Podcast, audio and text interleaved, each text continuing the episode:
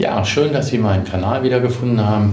Vielleicht haben Sie auch die beiden letzten Filme gesehen. Dort ging es um Umstrukturierung, Umstrukturierung im Rahmen durch Verschmelzung, durch Umwandlungssteuerrecht.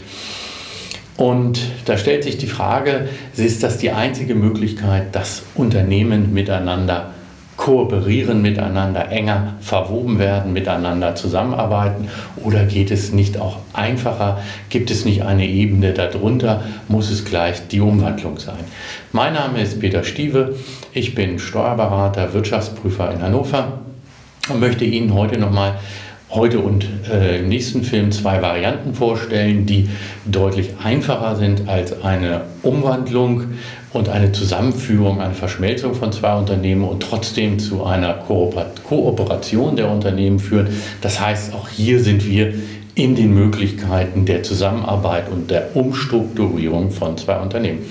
Die beiden Möglichkeiten. Einmal heute möchte ich Ihnen den Ergebnisabführungsvertrag vorstellen und in dem nächsten Beitrag komme ich dann auf den stillen Gesellschafter zu sprechen.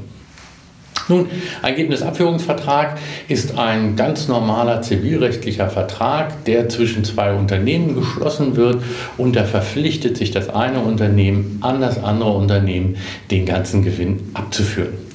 Damit das Ganze steuerlich anerkannt wird, gibt es hier natürlich Hürden. Warum gibt es Hürden? Weil wenn ein Unternehmen Verluste macht und ein anderes Unternehmen würde dann die Gewinne dorthin verlagern, dann ist das dem Finan der Finanzbehörde natürlich sofort suspekt und dementsprechend hat die Finanzverwaltung, hat der Gesetzgeber bestimmte Hürden vorgegeben, damit ein Ergebnisabführungsvertrag zwischen zwei Unternehmen überhaupt steuerlich wirksam ist. Und die, diese äh, wichtigsten Punkte dazu möchte ich einmal skizzieren. Das ist zum einen, der Vertrag muss natürlich schriftlich gemacht werden, klar. Da muss er aber auch zwischen zwei Kapitalgesellschaften, muss er ähm, notariell beurkundet werden. Der Vertrag muss relativ langfristig sein. Das heißt, äh, er muss über Mindestzeitraum von fünf Jahren, muss man sich eben klar sein, fünf Jahre, ähm, abgeschlossen werden. Es muss der gesamte Gewinn abgeführt werden. Natürlich müssen die einzelnen Gesellschafterversammlungen der beiden Kapitalgesellschaften, die daran beteiligt sind, die müssen dem Ganzen auch zugestimmt haben. Und es muss bestimmte Regelungen aus dem Aktiengesetz müssen sich in diesem Vertrag wiederfinden. Und wenn das der Fall ist und wenn die eine Gesellschaft an der anderen die Stimmenmehrheit hat, und zwar die ich nenne das mal Muttergesellschaft. Also wenn wir eine Gesellschaft A haben, die ist an der Gesellschaft B mit wenigstens 51 Prozent beteiligt, dann kann die Firma, die, die das Unternehmen B, den gesamten Gewinn unter diesen skizzierten Voraussetzungen an die obere Gesellschaft steuerfrei erstmal transferieren.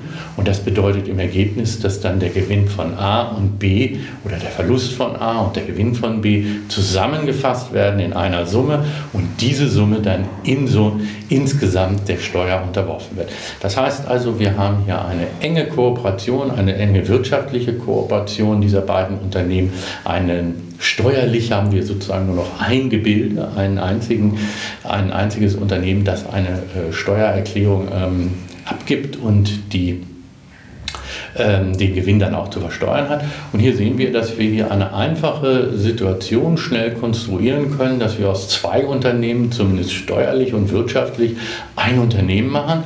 Und der Vorteil auf der anderen Seite ist, wir haben noch beide Unternehmen, die laufen etwa wie Profit Center, sodass wir sagen, das eine Unternehmen macht den Bereich A und das andere Unternehmen macht den Bereich B weiter.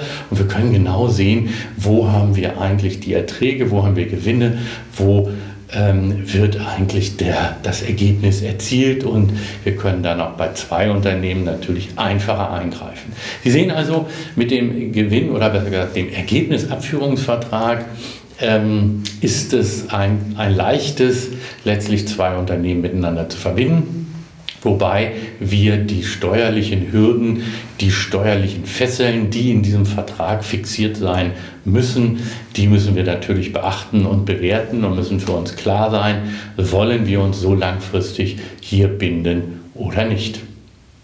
Ich bedanke mich für Ihre Aufmerksamkeit. Wenn Sie noch Fragen zu dem Ergebnisabführungsvertrag haben, wie das Ganze genau funktionieren sollte, zögern Sie nicht, Melden Sie sich bei mir, rufen Sie an, ich stehe Ihnen gerne zu weiteren Details in diesem Thema zur Verfügung.